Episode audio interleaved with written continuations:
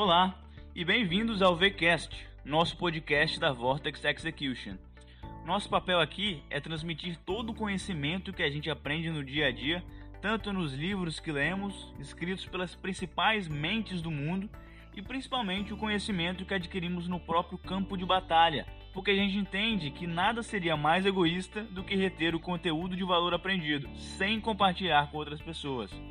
Antes de começar, pedimos a você para tirar um print de sua tela, nos marcar nos stories do Instagram como @vortexexecution e nós responderemos a todas as mensagens que vocês nos enviarem. Esse é o nosso episódio de hoje. Esse é o nosso primeiro podcast. Vai ser basicamente sobre o livro Princípios do Ray Dalio, um livro que está bem famoso recentemente, principalmente entre os principais investidores e gestores de fundos.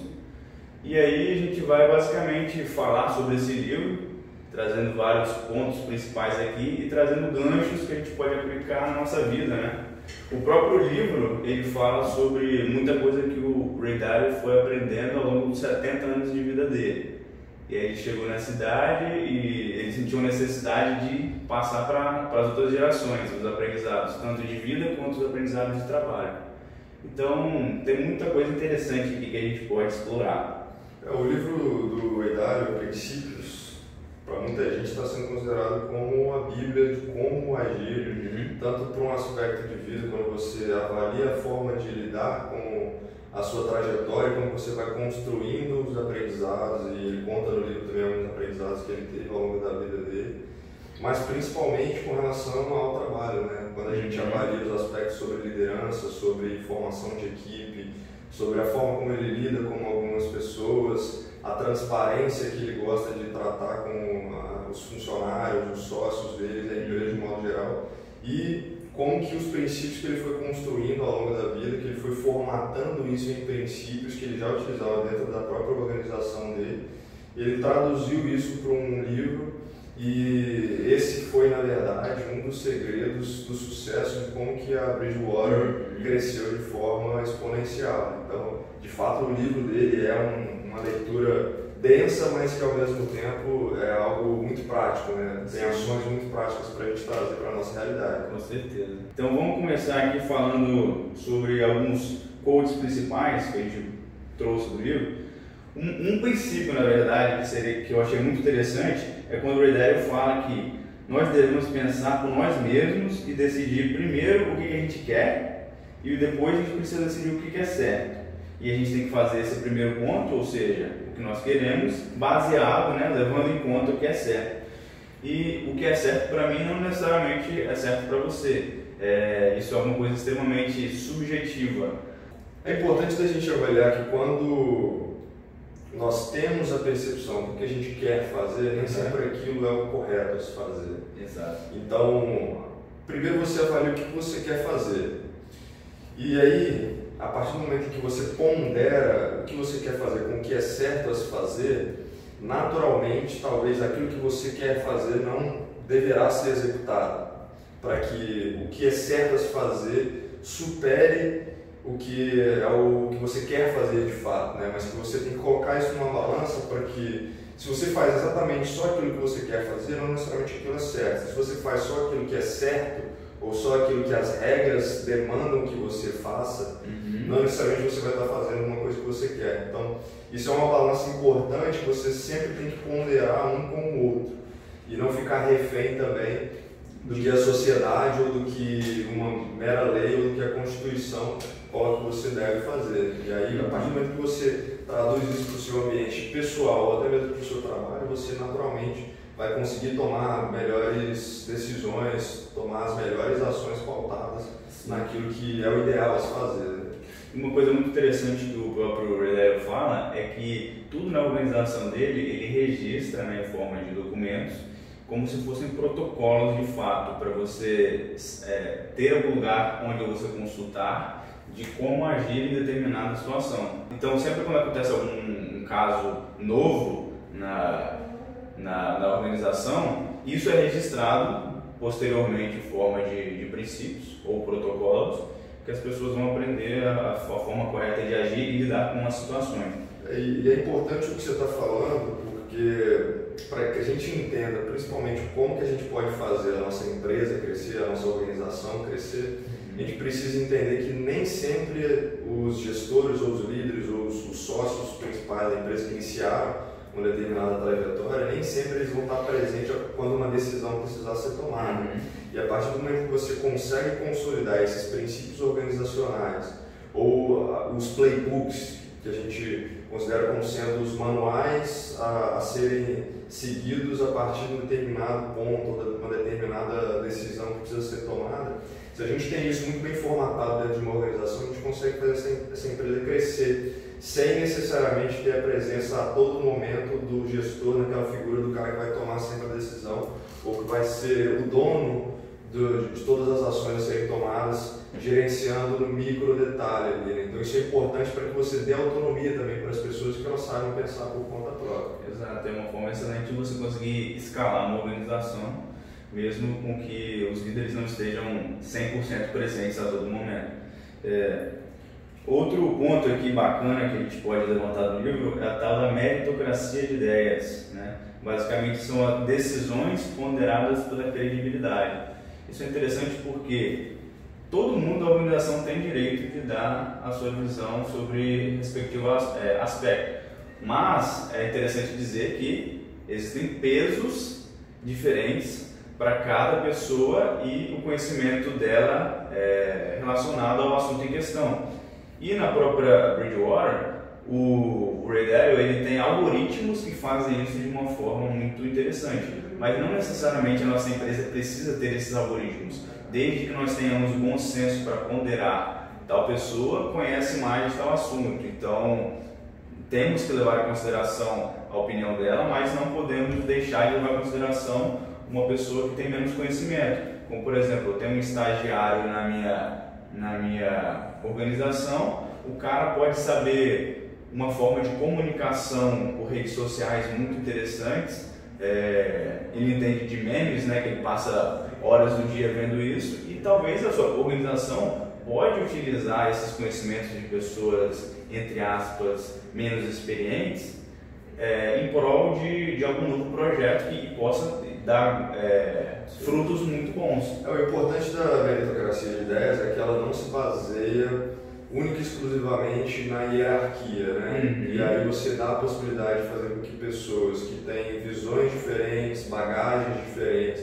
e é, ideias completamente diferentes, de que elas estejam em pé de igualdade no primeiro momento, para que elas tenham liberdade de expor as suas ideias, de defender as suas ideias mas a partir do momento que o Ray Dalio conseguiu transformar esses princípios de trabalho em algoritmos, esses princípios de investimento em algoritmos, e depois como ele conseguiu transformar uma decisão pautada em credibilidade também baseada em algoritmos, a partir do momento que uma decisão é tomada numa determinada reunião e as pessoas conseguem votar nesse sistema que vai captando essas decisões de cada uma das pessoas, em decisões futuras, em reuniões futuras, esses algoritmos conseguem correlacionar a decisão ou a forma como uma pessoa se posicionou frente a uma determinada decisão que precisava ser tomada e com base na credibilidade que aquela pessoa adquiriu nessa decisão passada, ou seja, se a forma como ela se posicionou se demonstrou ser a mais correta ou não, ou a que teve um melhor resultado ou não, ela passa a ter uma credibilidade melhor e o sistema passa a perceber isso em decisões futuras, com base na decisão daquela pessoa, o peso do voto dela para uma uhum. determinada ação que precisa ser tomada passa a ser maior frente a outras pessoas que talvez não tiveram os mesmos resultados, independentemente de qual posição essa pessoa ocupa ou do nível de experiência que ela tem. Então, a meritocracia de ideias, utilizando os algoritmos, faz com que nós tenhamos, de fato, decisões ponderadas pela credibilidade. E como eu falei, não, é, não necessariamente sua empresa precisa ter esses algoritmos, mas você entendendo agora o que é uma meritocracia de ideias, você pode implementar, mesmo que de forma um pouco mais subjetiva, na sua organização e certamente. É interessante fazer o link, porque caso você não tenha condições de colocar de forma automática, para tomar boas decisões, a gente tem que entender quais são os aspectos que fazem com que a gente adquira experiência. Né? Uhum. Em um determinado momento, suponhamos que a gente tomou uma decisão e essa decisão se mostrou ser errada, né? Então eu vou sofrer com aquilo, eu vou ter algum resultado negativo com aquilo. Então isso é o que ele chama de dor, né? É aquilo que você consegue, é, é, por meio de um, uma ação que talvez não se mostrou sendo a melhor, você acaba sofrendo um pouco com aquilo. Mas é exatamente a dor mais a reflexão baseada naquela dor, esse loop de reflexão, que faz com que você vá para o próximo passo, né? faz com que você consiga progredir. Então, a combinação de dor mais reflexão faz com que você tenha o progresso, ou seja, o fracasso ele só existe quando a gente desiste de fato. Eu posso ter pequenos é, erros, pequenos pontos de resultados negativos, mas se eu reflito sobre aquela decisão, identifico quais foram os princípios que me levaram a tomar aquela decisão, formato isso de uma forma melhor e consigo entender como eu posso tomar melhores decisões para ter resultados diferentes ou para que eu tenha ações diferentes e, consequentemente, ter resultados diferentes, consequentemente, eu posso ter resultados muito melhores a partir do aprendizado que eu consegui ter isso. E é importante até mesmo fazer um link com o livro Startup Enxuta, do Eric Ries, que ele, diferentemente do livro do, do Ray Dalio, vou fazer uma comparação aqui, né, você tem o, o loop de, de aprendizado, né, do aprendizado validado, né, do, do Eric Ries, né, que é como se fosse um loop de fato, né, você, uh, a partir do momento que você toma uma ação, você identifica um, uma decisão que precisa ser tomada, você vai girando isso dentro de um loop de aprendizado e com base nesse aprendizado, a próxima ação que você não vai ser a mesma ou não vai seguir os mesmos princípios que você está partindo de um ponto de, de, de, de início diferente, né? Você está num outro patamar de, de, tomada de decisão.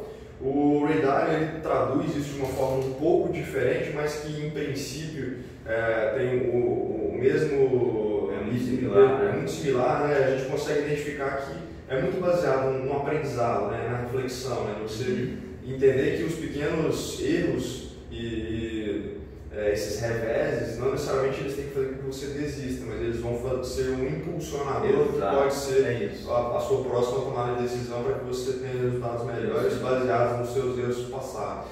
É interessante que, como eu falei, o Dalio traz muito princípios de trabalho e assim como princípios de vida. E quando ele fala sobre dor, não necessariamente é só algo do trabalho, pode ser algo da nossa vida pessoal, como um término de um casamento, alguma coisa de uma magnitude muito grande. Então, quando a gente passa por esses momentos caóticos na nossa vida e a gente consegue extrair o que é valioso de forma com que a gente consiga é, refletir diante do ocorrido, aí sim a gente vai tomar atitudes para é, que haja um progresso. Exemplo nos dias de hoje, o coronavírus está aí.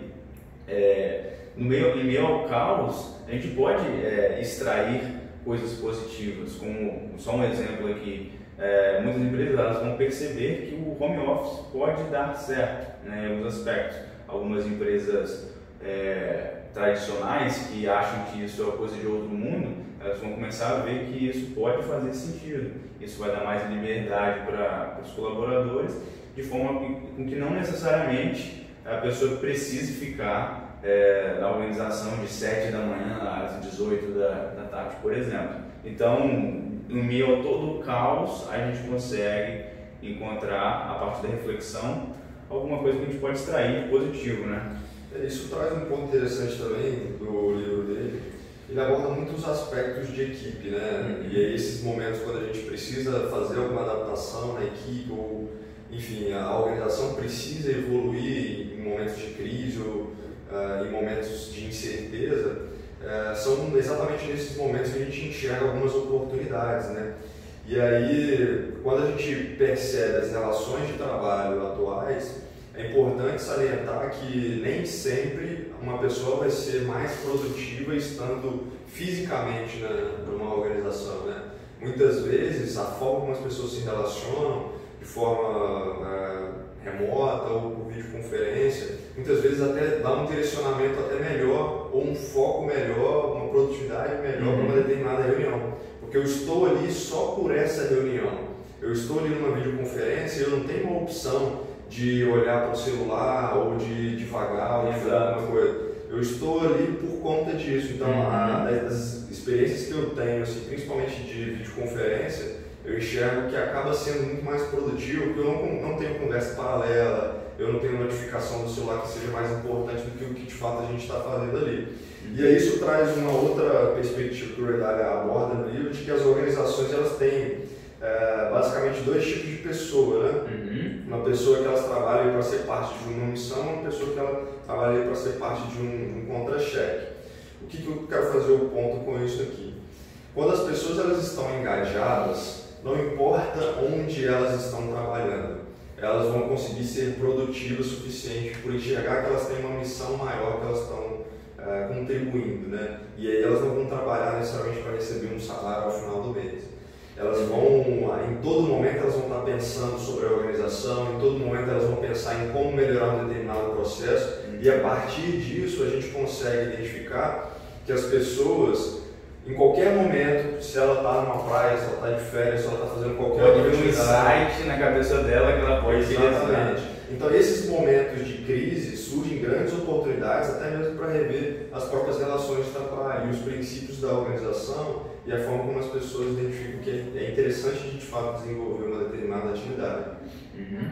Outra coisa bacana do, do, livro é quando o Ray Dalio fala que maturidade para ele é a capacidade de você abrir mão de boas oportunidades para ir atrás de oportunidades ainda melhores. Quando a gente entende essa questão de, de, ir atrás de oportunidades ainda melhores, isso não quer dizer que as oportunidades que nós temos não são boas. Uhum. A gente precisa ter dois aspectos a observar. O primeiro é de que se eu estou dentro de um ambiente em que eu estou satisfeito e é um ambiente saudável e eu consigo ser produtivo, isso não quer dizer que eu não consiga avaliar outro ambiente que seja ainda mais saudável, ainda mais produtivo e ainda melhor. Então, o, um dos princípios da, da Vortex, aí, é importante a gente uhum. fazer esse paralelo, é a inquietude. Né? Então, quando a gente avalia esse princípio de inquietude, a tradução disso é que a gente consiga de fato avaliar como que amanhã pode ser melhor do que hoje e que eu possa crescer de forma intencional. Então, Sim. todos os dias nós buscamos ser melhores e a partir do momento em que eu me torno uma pessoa melhor, eu vou querer estar inserido dentro de uma equipe melhor, dentro de um espaço de trabalho melhor e, consequentemente, eu vou estar em busca de oportunidades melhores. E a partir do momento em que eu enxergo isso, uhum. a gente começa a dar um foco melhor para as nossas ações. A partir do momento em que eu identifico que não necessariamente eu preciso abraçar o mundo ou abraçar muitas atividades para poder conseguir ser mais eficiente ou produtivo, muitas vezes é exatamente o oposto. Muitas vezes eu preciso ser mais frugal, preciso entender dentro de uma perspectiva mais simplista de que se eu der um direcionamento melhor para as minhas ações, para a minha energia, pode ser que eu consiga aproveitar melhor as oportunidades, eu consiga ser um, uma referência de fato em determinadas áreas. Né? E aí quando você traz esse aspecto de, de, de crescimento pessoal, é importante fazer também um, um paralelo com John Maxwell, né? um grande autor sobre liderança, tem vários livros na área, é também um palestrante conhecido mundialmente, e ele fala exatamente sobre isso. As pessoas só vão conseguir estar mais preparadas para novas oportunidades a partir do momento em que elas estão dispostas a crescer intencionalmente todos os dias. Não é apenas crescer por crescer, não é apenas absorver conhecimento por conhecimento. É de fato entender que o conhecimento ele trabalha como se fossem juros compostos.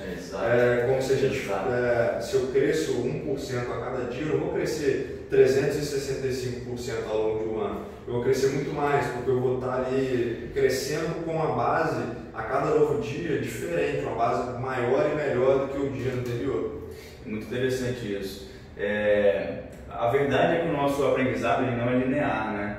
Como o Bruno está falando aí, se você cresce 1% ao dia, no final do ano você vai ver que você está 30, não lembro o número de cabeça, mas acho que é 35 vezes melhor, e não necessariamente o juro simples de 365%. E é interessante do, da nossa forma de aprendizado que se a gente para e pensa, é o seguinte, se a gente aprende uma coisa hoje, é, talvez amanhã a gente pode é, ler alguma coisa na qual se a gente não tivesse aprendido isso hoje, a gente não seria apto a identificar isso como um novo aprendizado. Como assim?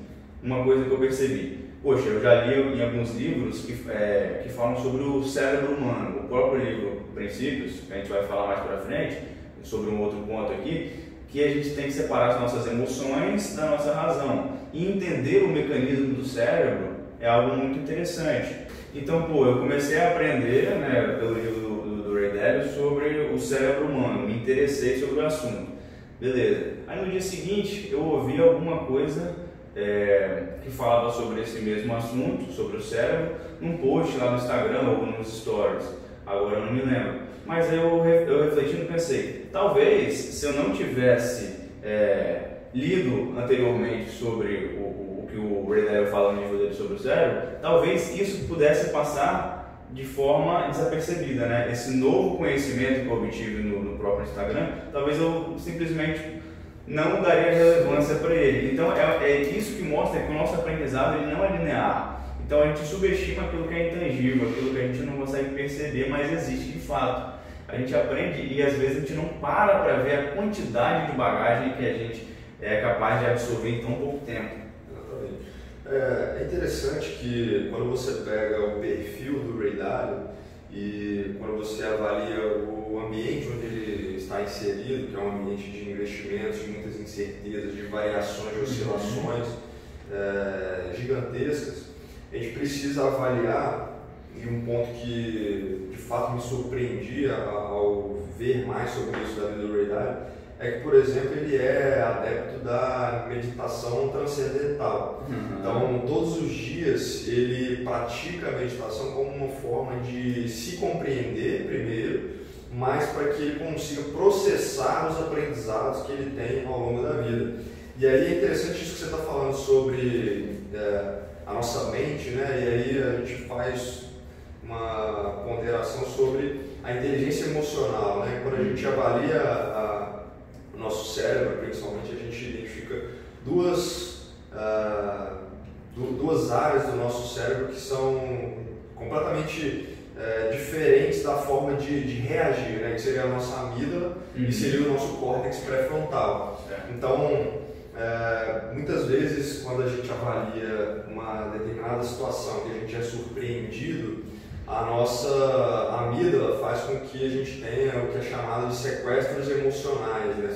E quando a gente está passando por um momento, principalmente que o Brasil está passando, em que você tem variações na bolsa de valores, você tem um mercado com uma possível recessão, diversos cenários possíveis uhum. a serem é, tratados no futuro próximo, principalmente em função de, de, de vírus, em função de pandemia, em função de disputa por petróleo, enfim, o mundo é feito dessas incertezas e a gente precisa entender a nossa, o nosso corpo, a nossa mente, para avaliar que não necessariamente nesses momentos eu preciso estar exposto a esses sequestros emocional, emocionais. E aí, quando a gente avalia a estrutura do nosso córtex pré-frontal, e é um dos aspectos que, o Ray aborda no livro também, é quando a gente faz exatamente essa ponderação sobre a, a, nossa razão, né? sobre como que eu posso agir de forma racional para poder equilibrar as minhas emoções.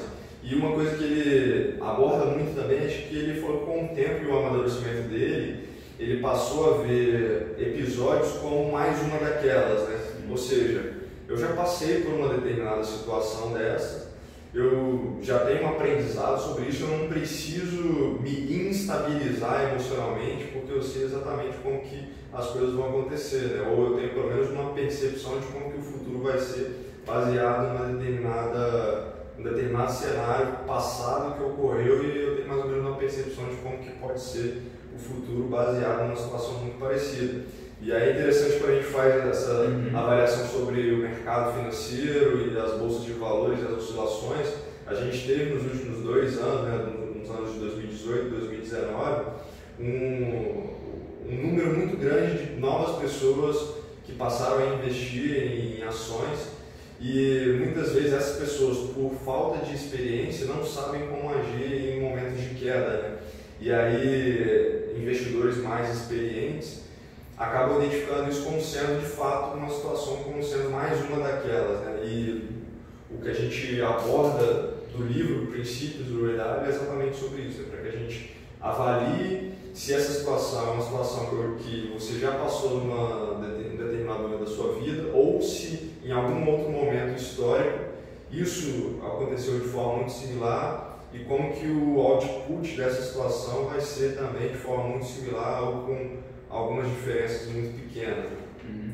Por isso que eu bato na tecla que é muito interessante a gente estar tá sempre aprendendo. Por exemplo, por que é tão útil a gente aprender sobre o cérebro? Porque a gente vai saber como lidar com situações no nosso dia a dia. É a primeira vez que eu comecei a me interessar por, por essas leituras foi quando eu estava conversando com um amigo meu, ele leu o livro, eu acho que o próprio nome era Kaizen, né, que é uma metodologia japonesa de você melhorar um pouquinho a cada dia, que está totalmente relacionado com isso que você falou, de crescer 1% ao dia. E esse amigo meu falou que no livro é contado que o nosso cérebro é, evoluiu ao longo de milhares e milhares de anos para lidar com, por exemplo, um tigre te perseguindo. Então, eu achei muito interessante, porque de fato nós fomos projetados para esse tipo de situação. Então, isso acaba gerando males, que hoje são males, mas que em outro momento foi, é, foi extremamente importante para a nossa sobrevivência, como a tal da ansiedade, que é o, que é o mal do século. É, então, entender que nós somos projetados dessa forma é muito interessante para que a gente aprenda a tomar decisões é, corretas e evitar esses sequestros emocionais, como você muito bem mencionou. É, e é interessante quando a gente começa a se entender mais, a gente entende que a pessoa que você se tornou, ela é a soma de muitos fracassos, de muitas frustrações e de muitas conquistas passadas, né? E a partir do momento que você precisa tomar uma decisão, você precisa é, entender como que você vai agir numa determinada situação, você geralmente vai utilizar esses conhecimentos passados, essas experiências passadas para poder pautar a sua tomada de decisão. E aí, um aspecto importantíssimo que é abordado no livro é de que, a despeito daquilo que você tem de aprendizado ou de construção dos seus valores e princípios, você precisa ser mente aberta ao extremo para que você enxergue que as perspectivas que a outra pessoa que está lidando com você em um determinado momento são muitas vezes completamente diferentes das suas, mas isso não quer dizer que as suas percepções sejam melhores do que as da outra pessoa. E se você, por algum momento, por algum motivo, negligenciar o que essa outra pessoa está falando, você pode deixar passar uma ideia, um insight ou alguma possibilidade é, que você não esteja percebendo, que você esteja deixando passar, é, principalmente porque você está sendo mente fechada. Então, Exato. ser mente aberta é importante para que você consiga absorver o que o outro está passando, mas isso não quer dizer que você necessariamente tenha que tomar o que o outro está falando para você como uma verdade absoluta. Mas se você deixar isso passar, você está deixando uma possibilidade de, de ação ou de insight ou de ideia que se você não estaria disposto a, a poder mudar o rumo de uma determinada ação apenas porque você quer agir de acordo com aquilo que é, é interessante apenas para você. E hoje em dia, isso aí que você colocou de, de ser mente aberta, é, hoje é literalmente questão de sobrevivência no mercado, né? Porque hoje em dia não existe mais é, first mover takes all, hoje é first learner takes all. Né? A gente está vendo cada vez mais que as empresas que aprendem mais rápido elas conseguem prosperar, ao passo com que as empresas tradicionais que se preocuparam muito tempo em formatar uma cultura que acabou ficando é, engessada e não adepta a novas ideias, essas empresas elas estão tendo muita dificuldade de permanecer no mercado de trabalho. É, hoje mesmo eu estava lendo um outro livro, que é o Novo Código da Cultura, que ele fala isso que eu achei muito interessante. É, é algo contra-intuitivo. Algumas empresas tentaram forjar tanto uma cultura forte que não dão espaço para novas adaptações, ou seja, elas não têm essa mentalidade de crescimento e essa mente aberta tão forte como o Ray Dalio faz tanta questão de, de falar no livro Princípios. É, um aspecto importante que ele aborda também é que quando você formata uma cultura, principalmente pautada em valores e princípios, isso não quer dizer que ela não possa evoluir, né? não quer dizer que isso seja uma verdade absoluta ad eterno. Né? E é sempre importante que você, utilizando as palavras dele, que você saia da própria cabeça e experimente observar é a situação ou o que a sua empresa se tornou de uma, de uma, uma distância, uhum. uma perspectiva distanciada. Né? Uhum. Porque isso vai fazer com que você é, abdique por um determinado momento ou por, por, por alguns momentos né, da, daquilo que você enxerga como sendo o, o, o, real, o ideal, aquilo que foi construído ao longo do tempo para tentar entender como que o jogo está sendo jogado, como que as coisas evoluíram. Se você não faz isso, você também está deixando muitas percepções de lado. Eu acho que isso é muito interessante porque é justamente uma estratégia para você conseguir separar o seu racional do seu emocional. É uma forma, é literalmente uma estratégia que você pode utilizar. Pense com você, você está numa situação de raiva extrema, né, ou um sequestro emocional, como você, como você bem comentou, e aí quando você para um pouco e pensa literalmente como se você tivesse saído do seu corpo e olhado para a sua situação de fora, você vai ver o quão ridículo é você estar overreacting né, naquela situação. Então, essa é uma forma muito interessante de você conseguir lidar com a sua racionalidade e as suas emoções. É uma forma de você separar o que o Ray Dalio chama dos seus dois eus, que é um eu emocional e um eu é, racional. E é interessante que ele também coloca no livro, isso eu achei fantástico, que a nossa maior batalha é justamente essa, é a nossa batalha diária é o nosso racional conversar com o nosso emocional. O emocional ele é o impulsivo, ele é o que imediatista, é, é o que fica extremamente revoltado e o seu racional tem que conversar com o seu emocional, porque o seu emocional não vai sair de você.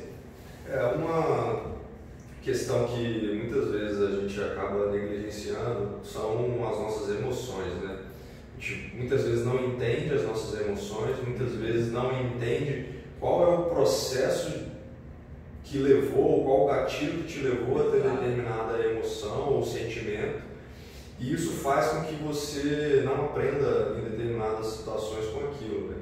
É, o Ray ele encoraja as pessoas a externar o que elas sentem, mas isso não quer dizer que você tenha liberdade absoluta para poder é, fazer com uma outra pessoa um determinado sequestro emocional ou uhum. numa uma atitude equivocada simplesmente porque você está externando o que você está sentindo.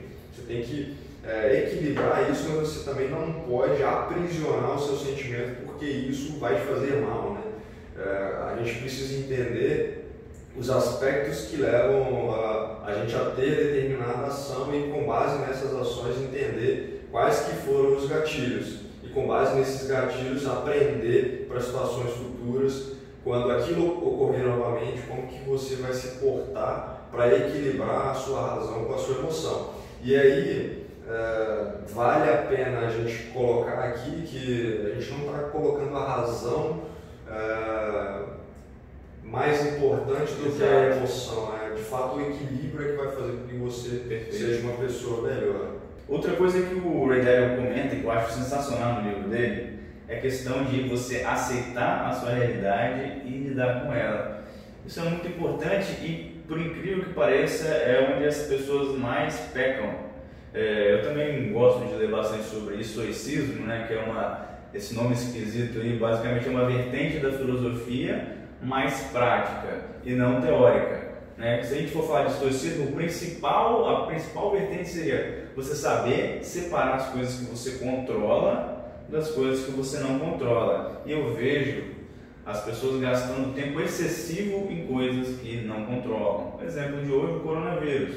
Pô, tudo bem, você tem que ter as precauções necessárias, você tem que lá, usar álcool gel, evitar multidão, mas tá, você entendeu isso. Agora, você não precisa passar horas do seu dia vendo televisão e, e, e, consumindo um conteúdo que não vai te agregar. Né? Você liga na, em qualquer canal de televisão, vai estar falando só do coronavírus. Você precisa se preocupar sim, mas você não precisa sofrer sem necessidade. Né? Uma frase que eu gosto muito é, é o homem que sofre antes do necessário sofre mais do que o necessário. E é a pura realidade. Outra coisa que, que também tem a ver com o assunto é nós sofremos mais na imaginação do que na realidade. E isso é, tem total relação com, com isso que o Ray fala, de você aceitar a sua realidade e lidar com ela, ao invés de desejar com que aquilo não tivesse acontecido. Então você aceitar é fundamental. É, muitas vezes uh, nós queremos controlar absolutamente tudo que está ao nosso redor, né? E a gente quer controlar até mesmo o, as nossas fraquezas ou a gente quer focar muito nas nossas fraquezas, a gente não entende as nossas fortalezas. Né? Uh, um paralelo que eu gosto de fazer sempre é de que suponhamos que você tem uma determinada habilidade que você numa escala de 0 a 10 você tem uma nota 3 uhum. e você tem uma outra habilidade que nessa mesma escala você tem uma nota 7. Se você gastar muita energia naquilo que você tem nota 3, você pode subir para 5, 6, mas você vai continuar mediano. Se você gastar essa mesma energia naquilo que você já é bom, você vai para 8, 9, você vai ficar realmente muito bom nessa habilidade. Uh, mas, ao mesmo tempo, a gente não pode uh, pegar essas fraquezas e se render a elas. Exatamente. Então a gente tem que sempre entender como que eu posso, a partir desse aprendizado, trabalhar as minhas fraquezas, mas muitas vezes é mais importante você entender aquilo que você já é bom para que você fique ainda melhor. Sim. É, falando também sobre, sobre essas suas aptidões, essas suas é, fortalezas, como por exemplo habilidades técnicas, tem outra coisa que o, o fala que eu acho muito interessante, que ele divide algumas palavras aqui que eu achei extremamente valiosas é, ele coloca: uma coisa são os valores, os valores são as crenças profundamente enraizadas. Vou dar um exemplo aqui: o caráter de uma pessoa é um valor. Ele divide entre valores, capacidades, né? Capacidade é a maneira da pessoa se, é, a maneira da pessoa pensar ou então dela se comportar. Por exemplo, bom senso ou raciocínio lógico não é um valor, mas é uma capacidade, certo? E também existem as habilidades, que é a parte mais técnica, como você dominar um idioma, por exemplo, é, saber alemão, é, inglês, ou então você saber uma linguagem de programação específica. E ao mesmo tempo, é, falando sobre isso, quando a gente trata de valores, eles são muito interessantes na organização no longo prazo e as habilidades é a primeira coisa que a gente vê, né? porque o valor é muito mais intangível. É, as organizações elas pegam muito contratar pessoas com ótimas habilidades, porém com um fit de valores que não se adequa à, à organização e que certamente vai contaminar essa organização na criação de uma cultura. Sobre contratação de pessoas, é importante que a gente saiba que é muito melhor você contratar uma pessoa pelo caráter e treinar as habilidades dela, do que o Perfeito. contrário. Porque do contrário, no longo prazo, isso não se sustenta. Exato precisa haver na organização um alinhamento muito forte de valores, um alinhamento muito forte de caráter. Esses valores é o que vão fazer com que consigamos ter maneiras de pensar de forma muito similar também, que a gente consiga criar esses princípios, né? E aí, com base nisso, a gente vai entender o que, que cada pessoa já faz bem e como que elas podem explorar essas habilidades para que elas sejam cada vez mais complementares e, consequentemente, eh, elas consigam desenvolver a criatividade, o bom senso e, no longo prazo, isso se sustente. Excelente. É, eu também trouxe algumas curiosidades aqui do, do porque tem muita coisa que eu acho bacana, porque é, entendendo a mente dessas pessoas grandiosas, dá para tirar muito insight disso, né? o que, que essas pessoas gostam de fazer, né? E a gente começa a ver que tem muita coisa em comum. Se a gente for ler livros de pessoas grandiosas, Nassim Taleb, Red e várias outras pessoas que a gente acompanha, tem muitas coisas em comum. Então, por exemplo, uma coisa que o Red gosta muito de fazer é estudar história.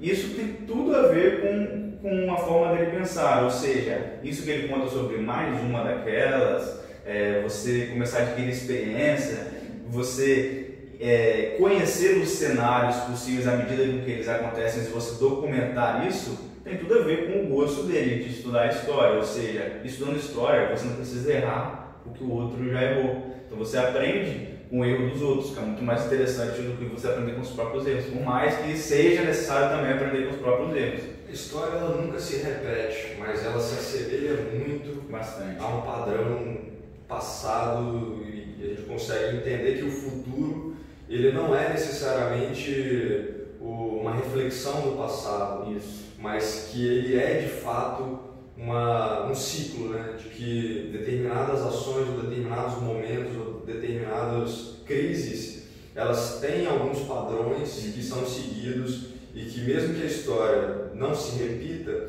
mas ela tem um cheiro, Sim, ela tem algo muito é. parecido com o que já ocorreu. Com certeza. Outra coisa que o, que o Ray Dalio gosta muito é da natureza. Ele fala no livro que ele sente uma profunda conexão com a natureza e principalmente com os oceanos. Isso é, não necessariamente a gente, a, é, a gente percebe em todas as pessoas grandiosas, mas certamente em algumas delas, como por exemplo o que eu falei na Cinta Leve. Isso também tem muito a ver com o pensamento estoico, né? E a verdade é que as coisas, elas estão sim, é, isso é um papo muito filosófico, né? Mas as coisas estão muito conectadas. Tanto a parte física, como os átomos, né? Essa mesa que a gente está colocando a mão aqui, certamente teve dinossauro, pode ser parte de dinossauros, isso. Então a matéria, ela se conecta e ela, ela é ciclada, né? Ao longo do tempo. Mas tem muita coisa inexplicável, né? Como as próprias coincidências da vida que acontecem. Às vezes o passado, o, o, presente e o futuro, eles têm umas conexões muito mais complexas do que a gente é capaz de, de, imaginar. Então, algumas coincidências que acontecem, a gente chama de coincidência, mas na verdade tem explicações que a gente não tem a menor ideia ainda de, de, de como explicar, mas elas acontecem de fato. E eu filosofei bastante aqui para dizer que eu acho bem bacana isso que o que o Ray Dalio fala sobre a natureza essa conexão com a natureza. Eu acho isso muito interessante. A própria meditação transcendental ela contribui muito para que você consiga primeiro se conectar consigo mesmo e depois se conectar com a própria natureza, com o mundo em si, né? E a gente precisa entender, algumas pessoas são mais sinestésicas, outras pessoas acabam tendo outras percepções, se a gente for pegar da, da, das múltiplas inteligências, né? A gente acaba entendendo que pessoas diferentes vão ter determinadas percepções sobre o mundo de forma diferente vão se relacionar com ele também de forma diferente, baseado no, na, na, própria uh, forma como essa pessoa foi criada ou, ou cresceu e, e muito na morfologia, né? da forma como a genética contribuiu para que aquela pessoa se transformasse naquilo que ela é hoje. Né? E é importante a gente entender, principalmente, que pessoas diferentes, com bagagens diferentes, vão ter visões diferentes. Uma outra curiosidade que ele é, coloca no livro é de que ele gosta muito de viajar e ver o mundo pelos olhos de outras pessoas. Né? E isso está muito conectado quando ele fala de que você precisa ter a mente aberta ao extremo, né? para que você consiga absorver o melhor do outro, de que você consiga avaliar não aquilo que a pessoa tem de ruim, mas que você consiga absorver aquilo que ela pode melhorar, aquilo que ela pode complementar para você. Quando você está aberto a poder viajar e conhecer novas culturas, a se aculturar, você consegue, quando você retorna para o seu ambiente natural, fazer determinadas ações de forma muitas vezes diferentes ou ter novas ideias conectando pontos diferentes para que a sua trajetória, consequentemente, também seja completamente diferente, baseado nos aprendizados recentes ou da forma de ver o mundo Exato. pelos olhos de outras pessoas. Isso, isso resume bastante né, a visão dele. Outra coisa que, que é uma curiosidade do, do Dalio é que ele é um milionário que ele é muito focado em filantropia também. Então agora que ele já atingiu um patamar onde o dinheiro há um bom tempo não é mais preocupação para ele, ele dedica boa parte da vida em projetos de filantropia. E um dos sonhos dele é montar algoritmos, assim como ele faz algoritmos para a própria empresa dele, para os colaboradores, para crescer o que ele chama de máquina, né, que a empresa dele ele, considera como se fosse uma máquina, que faz total sentido. É, ele também tem essa vontade de construir algoritmos para otimizar o investimento em filantropia. Isso é muito interessante. Ele, é, ele comenta no livro que ele ainda está um pouco longe de tornar isso realidade, mas esse é um dos sonhos dele, é uma das metas agora, que ele está com 70 e poucos anos, que ele gostaria de fazer ainda antes de morrer. Quando a gente avalia filantropia, nós temos diversos exemplos de pessoas que conseguem impactar o mundo atualmente. Né? Um, um caso forte é o Bill Gates, a esposa dele, a Melinda e aí ele puxou vários outros bilionários, como o próprio Warren Buffett, para poder fazer parte da, da organização é, é, Melinda Gates uhum. Foundation. Né?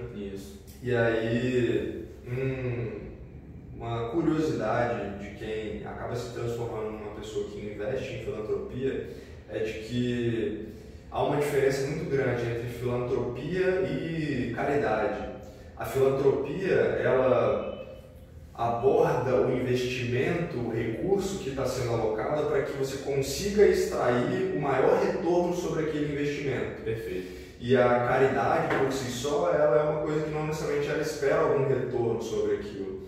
E as pessoas que conseguem de fato impactar o mundo são as pessoas que, a partir de um determinado momento ou a partir de uma determinada ação, esperam ter o melhor retorno sobre aquele investimento. E, consequentemente, as pessoas e o entorno e o mundo de modo geral vão ser impactadas pelas pessoas que estão dispostas a, a partir de uma determinada ação, a partir de uma determinada alocação de investimento, estejam dispostas a absorver o melhor, a ter o melhor retorno sobre aquele investimento. Massa. Então eu acho que basicamente contemplamos aqui vários assuntos diferentes, falamos desde cérebro humano, emoções, é, liderança de equipe, algoritmos, algoritmos nós falamos da filosofia e finalizamos com filantropia. Salvo os outros tópicos que conseguimos levantar aqui, e certamente é um conteúdo de valor, né? dá para extrair bastante coisa para a gente aplicar na nossa vida. Com certeza eu acho que deu para contemplar bastante coisa. Estou satisfeito com esse nosso primeiro primeiro episódio aqui do que a gente vai chamar de provavelmente VCast ou VCast. E certamente virão vários outros podcasts como esse. Vocês podem se preparar aí, que eu acho que vai ficar uma coisa bem legal para vocês verem.